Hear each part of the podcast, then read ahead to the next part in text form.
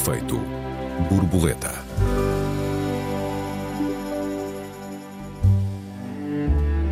A nova legislação sobre a distribuição e o consumo de tabaco gerou o aplauso dos abolicionistas e a indignação dos libertários. Afinal, pode o Estado proibir isto tudo e deve? Bem-vindos a mais um Efeito Borboleta. Eu sou Joel Neto. Eu sou a Raquel Varela. Bem-vindos. Olá, Raquel. Boa tarde. Raquel, este debate é mesmo sobre tabaco? Também é sobre tabaco, mas eu penso que, sobretudo, é. Boa tarde, antes de mais. sobretudo é sobre relações nossas, dos cidadãos, com o Estado. E eu acho que cada vez mais se confunde qual é o papel do Estado na sociedade. Eu só concebo, quer dizer, eu primeiro não concebo o papel do Estado, porque eu penso que uma sociedade ideal existe, existe é uma comunidade democrática e organizada democraticamente. O Estado é sempre um poder-força, seja ele eh, mais à esquerda, mais à direita. E, portanto, uma sociedade, digamos assim, do meu ponto de vista, saudável, é uma sociedade que ilumina cada vez mais o Estado e esta força concentrada das nossas vidas e tem cada vez mais mecanismos de autorregulação, que não quer dizer balda nem caos, quer dizer regulação uh, democrática. Um, independentemente disso, há aqui uma questão que é se há Estado, ele depois da guerra ganhou-se, digamos assim, um bocadinho de Estado social, face ao Estado repressivo, ao Estado fiscal. Eu acabei de ligar para as finanças e consegui, ao final de 30 segundos, ser bem atendida. Mas se eu ligar para o centro de saúde, nem tento, porque as vezes que tentei, ao final de 5 dias, continuo sem ter qualquer resposta. Portanto, quando se diz que há um Estado eh, força, há um Estado que está lá para nos esmifrar, na minha opinião, eh, porque já não é uma questão de impostos justos ou progressivos, é mesmo uh, tafolhar-nos em impostos e sem nos devolver serviços.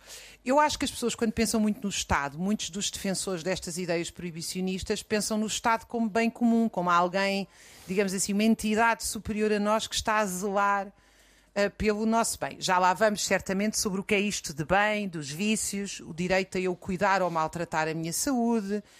Uh, e, e uma série de outras coisas. Mas a minha primeira nota é a, a, a, burguesia, quando tomou o poder a seguir às revoluções liberais, colocou na Constituição o direito à insubordinação e tinha, constituiu uh, até ser um bocadinho ameaçada pelos primeiros operários, digamos assim, do país em 36, os arsenalistas de Lisboa, tinha um exército era o povo em armas. A Guarda Nacional não era uma guarda profissionalizada, era, era, era, era o povo em armas e, nota, com os oficiais eleitos democraticamente. Portanto, a burguesia achou que o Estado da nobreza e da Igreja, ou seja, a força concentrada numa entidade, era uma ameaça ao seu poder. Mas assim que chegou ao poder, passou a achar que uh, passou a achar que estar no poder era muito bom, dar democracia aos outros muito mal. Bom, nós passamos de uma situação em que temos o direito à insubordinação e ao povo em armas para outra que é o Estado a regular cada centímetro da nossa vida, inclusive uh, com o que é que podemos ou não podemos ter prazer. Dito isto, eu já fui fumadora, não sou, não me incomoda nada que fumem ao pé de mim. Aliás, quando vejo estas leis, até normalmente peço aos meus amigos para fumarem na varanda, onde tenho sempre um cinzeiro para quem quer fumar, mas depois desta lei teve cá recentemente um amigo meu que fuma, até lhe disse: pá, fuma aqui na sala, que é uma espécie. Dá-me logo vontade. É subversivo, de... não é? Epá, até na minha casa, agora na minha casa pode-se fumar. Epá, tô... Porque fico tão pronto, eh, incomodada. Tu foste fumador muitos anos, não é? Hum, sim, é. sim. Eu devo dizer-te que, que, quanto à questão do povo em armas, que de vez em quando aparece nos nossos programas, nós já, já concordámos em discordar não é? Da, uhum. das virtualidades do povo em armas. Agora, uh, deixa-me só se calhar para, para ressituar Eu também não sei se nossa... concordo hoje. Eh, tínhamos hum. que Vamos, vamos falar disso um dia disto. Não, não sei se hoje concordo. Estava só a dizer que existiu efetivamente esse princípio. Sim, sim, sim, sim. sim, sim. Uh, mas só para resituar o nosso, o nosso uh, debate, uh, ficámos a saber há algumas semanas que a partir de outubro deste, deste ano os fumadores vão ficar impedidos de fumar em espaço ao ar livre, inclusive em espaço ao ar livre, portanto, nomeadamente junto a edifícios públicos, como estabelecimentos de saúde, estabelecimentos escolares, recintos desportivos, estações de comboio e paragens de autocarro e de elétrico, aliás, entre outros locais. E ficamos ainda a saber que as regras não vão ficar por aqui uh, voltam a apertar em 2025, é a altura em que passará a ser interditada a venda de tabaco direta ou através de máquinas automáticas em uh, cafés, em snack bars, em restaurantes e em bombas de gasolina. Portanto, a compra e venda de tabaco será possível apenas em tabacarias ou, ou similares e nos aeroportos. E na Candonga também, imagino. E, e, esse, e, esse, e esse é um problema que nós vamos com certeza chegar hoje. Eu não fumo há um ano. Há apenas um ano. Fumei durante 30 anos. Não, nunca fui um fumador de 60 cigarros por dia. Uh, há quem fume 60, há quem fume 80 cigarros por dia. Eu cheguei a fumar 30, mas a maior parte da minha vida uh, fui um fumador de, de 12, 15 cigarros por dia. Mas sou, sou um viciado ainda hoje sou um viciado, não, não sou um ex-fumador, sou um fumador. Uh, ainda sinto falta, sinto falta todos os dias, praticamente, em algum momento do dia, uh, sobretudo depois do almoço. Neste momento, uh, nós estamos a gravar à 1h20 da tarde nos Açores. Eu não estou a sentir falta porque ainda não almocei. Mas se já tivesse almoçado, sentia, porque me ajudava a reconcentrar no meu trabalho. O tabaco ajudou sempre a lidar com o stress, a, a concentrar no meu trabalho e um bocadinho a mudar a agulha. Como eu tenho muitas atividades, escrevo, mas também sou jornalista, mas também sou comentador, olha, nomeadamente de rádio, e falo sobre diversos assuntos. o tabaco ajudava-me não vou voltar a fumar por uma razão bastante simples, que é tenho um filho e tenho o Arthur, tem que dizer, tem quase 50 anos. Na verdade, tive a missão facilitada, uh, não tinha escolha. Uh, como por exemplo, um doente não tem escolha. Enquanto eu tive escolha, uh, tentei várias vezes, mas confesso que nunca tentei com, com convicção suficiente e desisti sempre.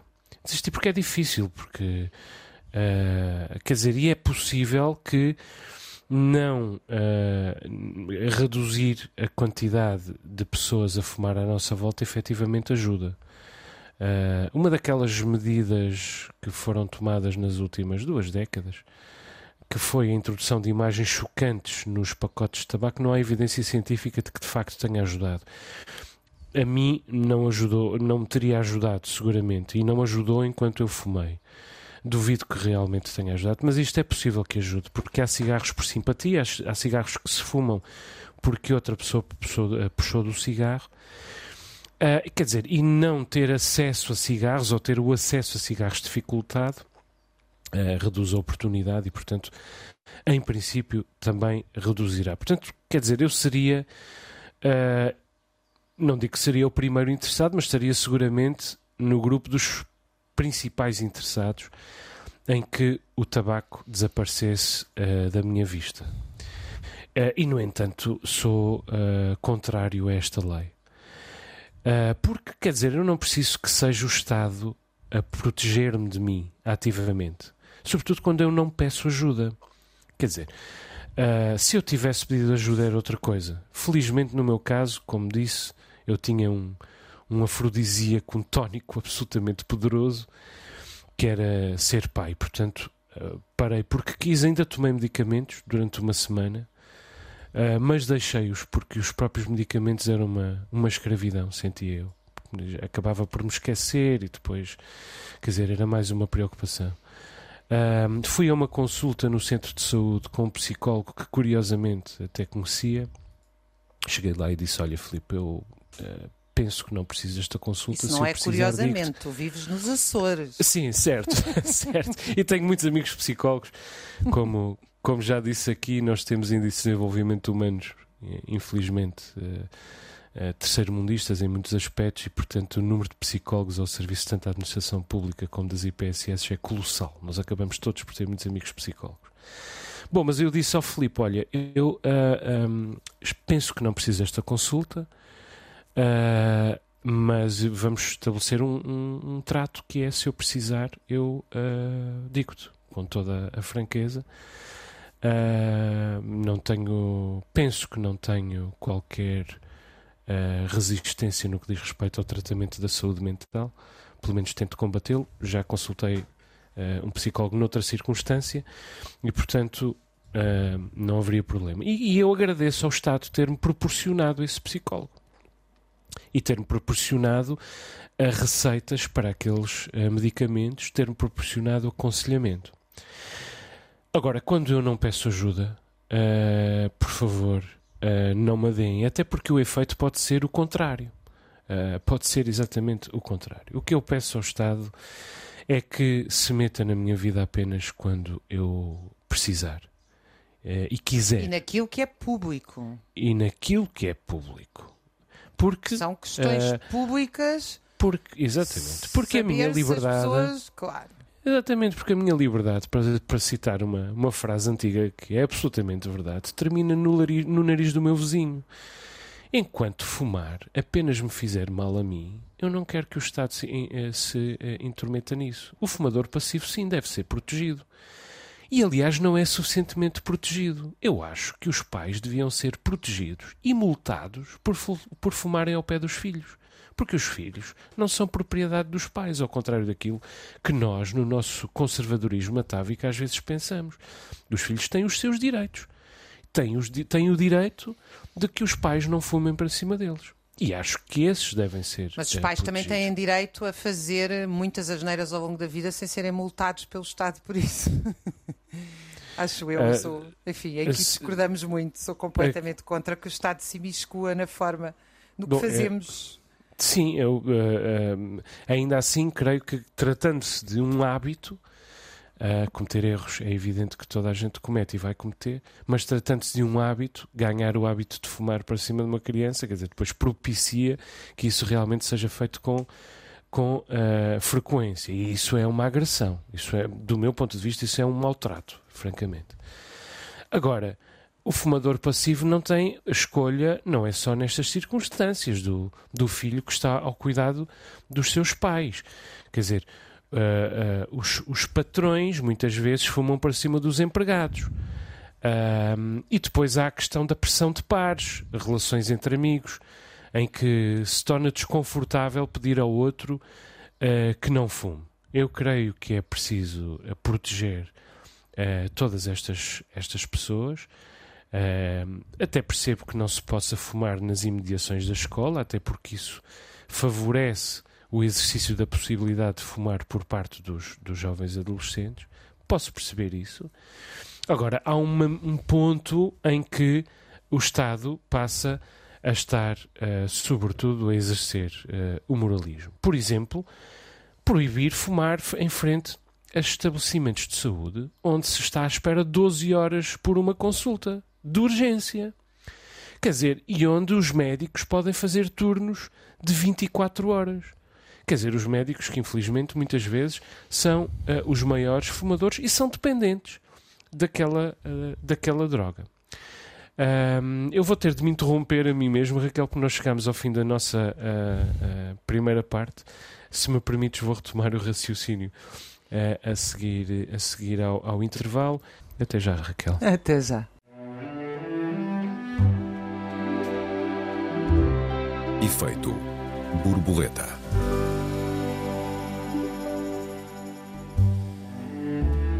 Efeito borboleta, segunda parte. Esta semana discutimos a progressiva ilegalização do tabaco. Penso que se lhe pode uh, chamar assim. Raquel, eu queria apenas uh, concluir o raciocínio que tinha em curso na primeira parte.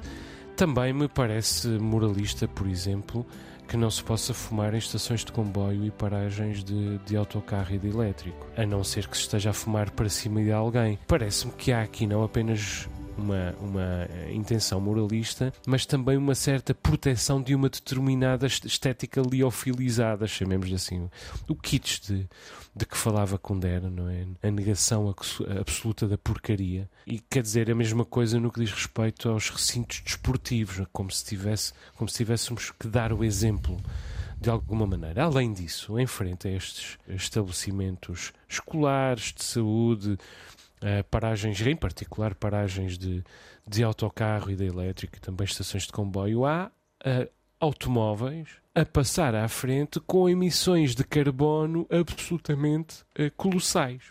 Quer dizer, e é o fumador que não pode fumar. Eu acho que há algo de, de totalitário nisto, Raquel. Olha, deixa-me, eu concordo com tudo o que tu disseste, menos com uma coisa que eu acho que é muito totalitária, a ideia de que o Estado pode multar pais que, por exemplo, fumam sistematicamente ao pé de crianças. O Sir Michael Mammoth é um investigador muito importante nos, no Reino Unido, que aliás é levado a Sir, e que depois passou para. teve um papel muito importante também na Organização Mundial de Saúde, porque ele fez um estudo extraordinário no Reino Unido há creio que há três décadas, agora não posso citar de cor, mas posso citar de cor os resultados. Ele provou que os gestores viviam em média mais de 18 anos, se não me engano, do que os trabalhadores, e isso não tinha a ver, foram feitos grupos de controle, obviamente, não tinha a ver com a alimentação, primordialmente, com o lugar de habitação, etc., mas com uma coisa chamada medo. Os trabalhadores subordinados produziam hormonas que, que enfraquecem imenso o sistema imunitário, que tem a ver com a falta de autonomia, de prazer no trabalho, com o excesso de medo, enquanto que os gestores eram dominados por altos níveis de, de hormonas que têm a ver com recompensa, etc., eh, que os faziam viver mais anos introduzindo depois, obviamente, todas as questões dos determinantes sociais da saúde, da boa alimentação, etc. E eu pergunto-me se o Estado vai, um, se o Estado vai proibir as pessoas de comerem a alface uh, completamente intoxicada de agrotóxicos uh, que é produzida, se uh, vai proibir a solidão, que está mais do que provado que é um dos fatores essenciais para a diminuição da esperança média de vida. Portanto, quando se fazem estudos entre fumadores apaixonados e não fumadores sós, os não fumadores sós vivem menos tempo. Pergunto-me se o Estado vai proibir a solidão. O senhor está proibido de viver sozinho, de não mas, ter namorado. Mas não... aquilo de que eu estou a falar, Raquel, é de, do exercício dos direitos da criança. Como é eu que sei, ela garante sei, o exercício dos vou... seus direitos? Primeiro eu estava a falar dos direitos gerais e do absurdo sim, que Sim, sim, claro, mas aí estamos absolutamente de acordo. Eu acho que o absurdo desta medida só se justifica para contentar o, os nómadas digitais uh, e o investimento norte-americano nas grandes cidades, onde os americanos, que se têm uma herança puritanista de vários séculos, não querem estar numa esplanada uh, com o tabaco de alguém. A segunda questão é que os trabalhadores têm que aprender aprender a obedecer e aprender a viver com o mínimo. Qualquer dia com um comprimido, já nem comem, dá-se um comprimido que tem calorias suficientes. Porque o trabalhador não é suposto ter prazer. Quando foi criado o salário mínimo em Itália, quando foi pensada a ideia de um salário mínimo, não é este salário abaixo do mínimo que nós temos agora, mas é a Itália a seguir à guerra, também num 25 de Abril, que é o dia de libertação da Itália, comemorado como tal, uhum. e cá a seguir ao 25 de Abril. Um, cá discutia-se que estava incluído na ideia de uma cesta mínima as pessoas poderem não só comer decentemente, etc., mas também direito a fumar e a Itália ir ao cinema. Portanto, eu de facto sou não sou absolutamente contra isto. Eu acho que isto faz parte da deriva conservadora, totalitária que nós estamos a viver, em que o Estado se mete em tudo o que não deve e não se mete em nada do que deve, nomeadamente aquilo que disseste muito bem, que eu concordo, consultas, direito a uma educação de qualidade, etc. Não temos. Portanto, os miúdos estão na escola onde não aprendem os mínimos para ter um trabalho decente. Não pode haver um cigarro. Ai, aqui del rei. Uh, portanto, isto é tudo uma enorme hipocrisia de um Estado que não está lá. A segunda questão que eu queria salientar é que os impostos sobre o tabaco são tão grandes que os fumadores têm direito, como dizia um amigo meu, de ir de limusine para o hospital, não é de ambulância. Se há alguém que paga a sua própria saúde neste país, são os, são os fumadores, quer dizer. Uh, portanto, esse argumento também é um argumento completamente impensável. O açúcar o, o, os efeitos do açúcar, os O médicos açúcar é- insistem, altamente cancerígeno, destrói, enfim, vou E é explicar provavelmente assim, o maior problema de saúde pública em Portugal. o açúcar. Provavelmente, nós vamos o quê? Proibir os doces? Eh, quer dizer, Uhum. isto é tudo. eh, isto não tem base científica, porque não há nada que diga que o tabaco mata mais do que a solidão, do que o açúcar e do que, a- e do que os herbicidas do legume vegetariano. Eh, e tem uma base totalitária que é o Estado a, a entrar na nossa vida. Sobre a questão das crianças, eu devo dizer que eu acho isso. eh, se nós entramos por esse campo, Uh, nós entramos por um campo muito perigoso, porque eu agora vinha no autocarro e estava uma senhora com uma criança de 3 anos que tinha uh, o pescoço todo uh, virado para baixo a ver um filme no iPad. Isto é uma imagem que todas as pessoas veem todos os dias. Uh, as crianças estão a aparecer com a coluna retificada, que é uma coisa que já nem tem volta a dar. Não sei se sabem, ou seja, uma coluna quando está retificada não volta para trás. Ou seja, nós estamos a ficar quadrúpedes eh, com, com os olhares para os iPads e para os telefones. Os cérebros das crianças estão a perder imensas eh, capacidades complexas por causa das horas. Mas isso não é um argumento em favor do meu argumento? Não, é um argumento que diz o seguinte: nós temos que dar uma batalha para as pessoas saberem que fumar à frente de uma criança ou fumar para cima de uma criança, eu não digo à frente, à frente para é mim não há problema pois, nenhum exa- para exatamente. cima de uma criança não é uma coisa que não se deve fazer, também é desagradável se a pessoa. Quer dizer, eu quando era fumadora também andava a dar bafos para cima dos outros, até muitas vezes eu própria, sem que o Estado me dissesse, olhava para os senhores do lado e dizia: incomoda-se que eu fume, pronto, é uma questão. Claro. No- ou seja, De educação, a nossa, né? a nossa intervenção tem que ser por aí, porque se nós começamos a proibir, nós vamos ter que multar os pais que deixam os miúdos estar acordados às 11 da noite, depois chegam à escola completamente hiperativos e desnorteados, e eu pergunto-me se não multamos os pais, os professores, os psicólogos e os psiquiatras que aconselham a dar Ritalina às crianças. Que é um- uma, uma droga inventada na Segunda Guerra Mundial para aumentar a concentração dos soldados e que, entre Mas outras olha, coisas. mas, mas olha que o, o escrutínio da Ritalina devia ser muito mais assertivo do que é, porque Claro. destrói muitas vidas. Não, E não, é entre outras suficientemente coisas. assertivo. Tem nos efeitos secundários, ouvi eu numa conferência de psiquiatras, a atrofia dos membros sexuais. Uhum. Então, nós estamos a falar.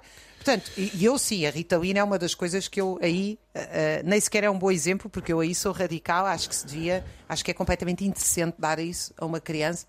E, e discutiu já com muitos psiquiatras, e felizmente há muitos psiquiatras contra, e psicólogos, etc.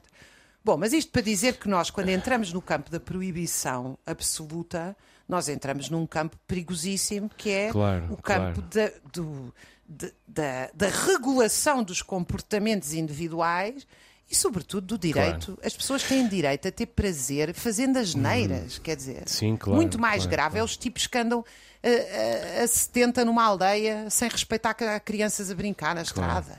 claro. Isso é que é, devo- isso é, que é público. Sim, e, também isso, também isso. Olha, gostava que isso fosse também mais escrutinado ah, no lugar onde vivo, mas infelizmente ah, as polícias locais não têm efetivos nem para policiar as cidades, quanto mais para policiar as, as freguesias.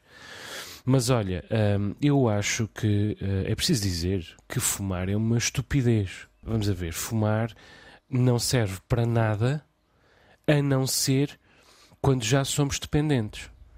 Uh, quem fumou sabe que só começou a ter prazer com uh, o tabaco depois de se tornar dependente do tabaco. E só começou a ter benefícios do ponto de vista da mitigação do stress, da concentração, etc, etc. Os benefícios que eu disse no na primeira parte do programa que tirava dos cigarros, só comecei a tirar esses benefícios depois de me tornar eh, dependente. Portanto, no fundo, o cigarro também favorece a necessidade desses benefícios e depois supre essas, ajuda a suprir eh, essas necessidades. Em, em em abstrato, cigarro- os cigarros não servem para nada. E nós somos, com eles, escravos de uma estética também, uma estética que se criou, que às vezes, eh, porque às vezes eh, responsabilizamos o cinema, Humphrey Bogart a fumar um, um cigarro de modo extremamente elegante, como a Câmara nos contou, como a Câmara construiu essa, essa narrativa, mas isso já vem da literatura. Basta lembrar o cigarro pensativo do Essa de Queiroz, quer dizer, havia ali uma ideia de profundidade, uma solidão eloquente, vivida, ao mesmo tempo um, uma subversão. Quer dizer, e tudo isso são elementos distintivos que nos agrada poder reclamar uh, sermos eloquentes, sermos vividos, sermos subversivos. Gostamos de ter de nós mesmos essa, essa ideia. O problema é que, do ponto de vista do cigarro, isso são mesmo só ideias. Alguém fabricou essa estética. Alguém, aliás, gastou milhares, milhões, milhares de milhões eu podia dizer de euros, mas não, foi mesmo de dólares em publicidade para alimentar agências, atores, para alimentar, evidentemente, como benefício as tabaqueiras e inclusive os Estados que uh, beneficiaram e se comportaram cinicamente, muito cinicamente, uh, na relação com o tabaco durante muitas décadas, porque beneficiaram um, de impostos altíssimos durante muitas décadas. É uma indústria de milhões e milhões e milhões, inclusive para o Estado. Uh, e quer dizer, e por isso também foi uma indústria que foi fabricada, sustentada, monitorizada e protegida enquanto uh, foi possível. É nisso que o Estado português, de alguma maneira, se baseia uh, quando nos impinge este género de proibições. O que o Estado português uh, quer dizer é que uh, uh, fumar não é nunca o exercício de uma liberdade. Nós já somos vítimas, à partida, da construção de uma estética que nos condicionou. Um, e somos vítimas, porventura, até de outras influências dos nossos amigos, dos nossos pais, dos mais velhos, dos adultos, que de alguma maneira um, não nos impediram, até favoreceram, e isso evidentemente aconteceu durante muitas gerações, que nos tornássemos uh, dependentes. Quer dizer, fumar é e não é uma, uma liberdade, e nem sempre é uh, realmente o exercício de uma liberdade. Mas eu acho que aqui o que o Estado devia fazer era investir na informação sobre uh, onde começa o exercício de liberdade e onde acaba uh, o exercício de uma privação, que nós julgamos exercício de liberdade. Quer dizer, o papel do Estado não é assegurar que nós escolhemos a liberdade. O papel do Estado é assegurar o nosso direito à liberdade. E depois nós temos de escolher entre a liberdade ou a privação, no caso, em concreto, uh, do uh, exercício do, do tabaco. Eu concordo. Uh, Deixa-me só, se eu tiver tempo, diz, duas notas, só duas notas muito rápidas. Nós ainda é temos algum tempo, mas eu também ainda tenho tempo. algumas ideias. Duas notas muito rápidas, que é, concordo com tudo o que acabaste de referir, queria acrescentar duas. Uma é o direito ao vício eu acho que as pessoas têm uh, direito ao vício barra corpo barra definir o que é que querem fazer da sua saúde barra doença. Ou seja, nós podemos e devemos educar, mas nós não nos podemos substituir à liberdade individual. Há pessoas, eu fui fumadora, deixei de ser porque sentia acima de tudo que tinha muito pouco fogo, portanto dava-me cansaço fumar. Devo-te dizer que, tal como tu, todos os dias tenho vontade de fumar um cigarro e, portanto, eu, eu acho que o efeito do cigarro é realmente um enorme prazer que a nicotina Quantos anos dá. fumaste, Raquel? Fumei uns 12 ou 13 anos, talvez. Ah, Nunca fumei muito. Assim. Fumei pouco, uhum. mas comecei a fumar muito nova. Uh, e, e não. Portanto, eu, eu acho que o tabaco faz mal. Agora, eu acho que há N coisas que fazem mal e que as pessoas devem ser informadas delas isso é completamente diferente de, de, proibir. E mesmo a informação sobre o tabaco é uma informação que passa pelo horror e não passa por uh, outras questões que podiam ser muito mais uh, educativas uh, e portanto, mas, mas cheira-me sempre a algo puritano. Portanto, há aqui uma, sim, uma sim, ideia sim, de que nós estamos aqui para dizer qual é o vício. E curiosamente, devo-te dizer que vejo perplexa que há uma campanha antitabágica ao mesmo tempo que há uma campanha pela legalização da marijuana. Uhum.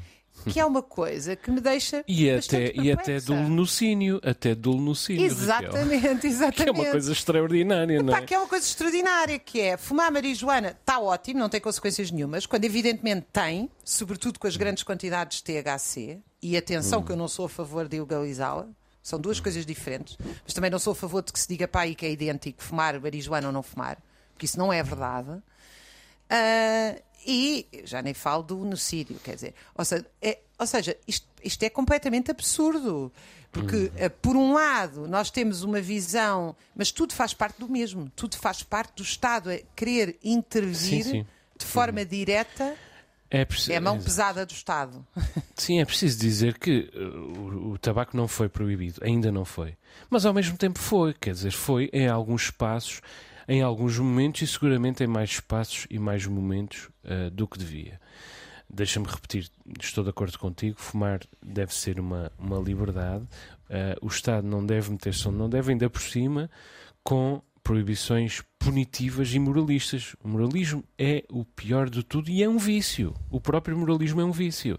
A prática da punição uh, judiciosa, uh, que é aquilo de que se alimenta o Facebook e as redes sociais, em grande parte, está provado que é viciante.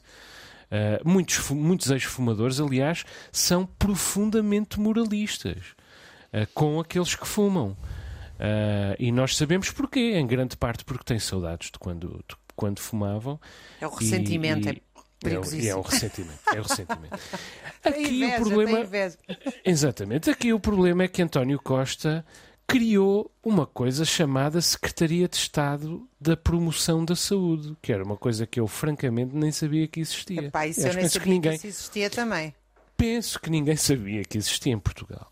E esta Parece Secretaria de Estado Estado novista. Poxa, você quer Exatamente. fugir, só o nome, meu Deus. É verdadeiramente. Quer dizer, e esta Secretária de Estado ah, da Promoção da Saúde tinha de mostrar algum serviço. Ah, agora, eu repito, se eu quisesse continuar a fumar, teria continuado a fumar absolutamente, de modo absolutamente indiferente a estas, estas ah, medidas. Ahm, além disso, ah, nós estamos, ah, embora isto seja um segundo nível de preocupação, mas nós estamos a instruir todos os dias ah, processos de financiamento europeu para projetos comerciais que ahm, de diferentes dimensões que contemplam o tabaco.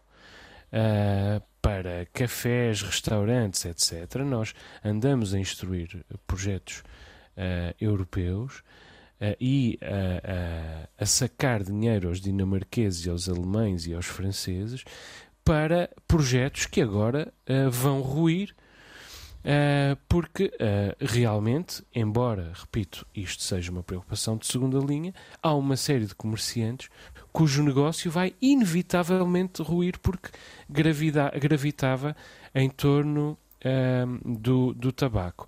Outra entidade que vai ser bastante prejudicada, creio eu, é a Santa Casa da Misericórdia de Lisboa, que vive ah, dos jogos de sorte e azar, que tem uma relação direta muito significativa com o tabaco em dois sentidos. Primeiro, que são e usam o tabaco como pretexto para serem ah, adquiridos, e depois porque há uma relação direta entre o vício ah, do tabaco e outros vícios e o vício do jogo. Aliás, se nós formos quem foi a quem foi a, a, a Las Vegas, por exemplo, Uh, quem já foi a Las Vegas gostou com certeza muito, uh, se tiver sido fumadora, de perceber, uh, foi o meu caso, de perceber que os melhores quartos do hotel são para os fumadores, os melhores sítios na sala de jogo são para os, os fumadores, a que não falta nada, precisamente porque eles são os melhores, os melhores fregueses. Ainda gostava de dizer que, no limite, vamos correr também riscos de contrabando.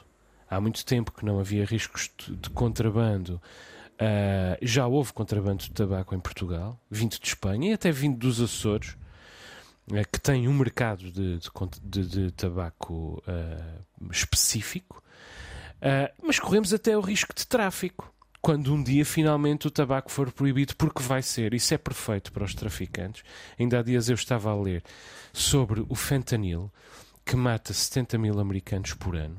As drogas sintéticas são o futuro, e eu sei do que falo, porque nos Açores, infelizmente, nós produzimos e consumimos dois terços do total absoluto das uh, drogas sintéticas a nível nacional. Eu estava a ouvir esta reportagem sobre o fentanil nos Estados Unidos e estava a perguntar-me: mas os traficantes estão a matar pessoas, o produto vai perder confiança. Isso é mau para o negócio. A questão é que há sempre uma droga nova que abre um novo caminho uh, ao uh, tráfico. E se calhar um dia vai ser uh, o tabaco a abrir esse, esse caminho. Raquel, temos alguns segundos. Peço desculpa por ter tomado agora tanto tempo.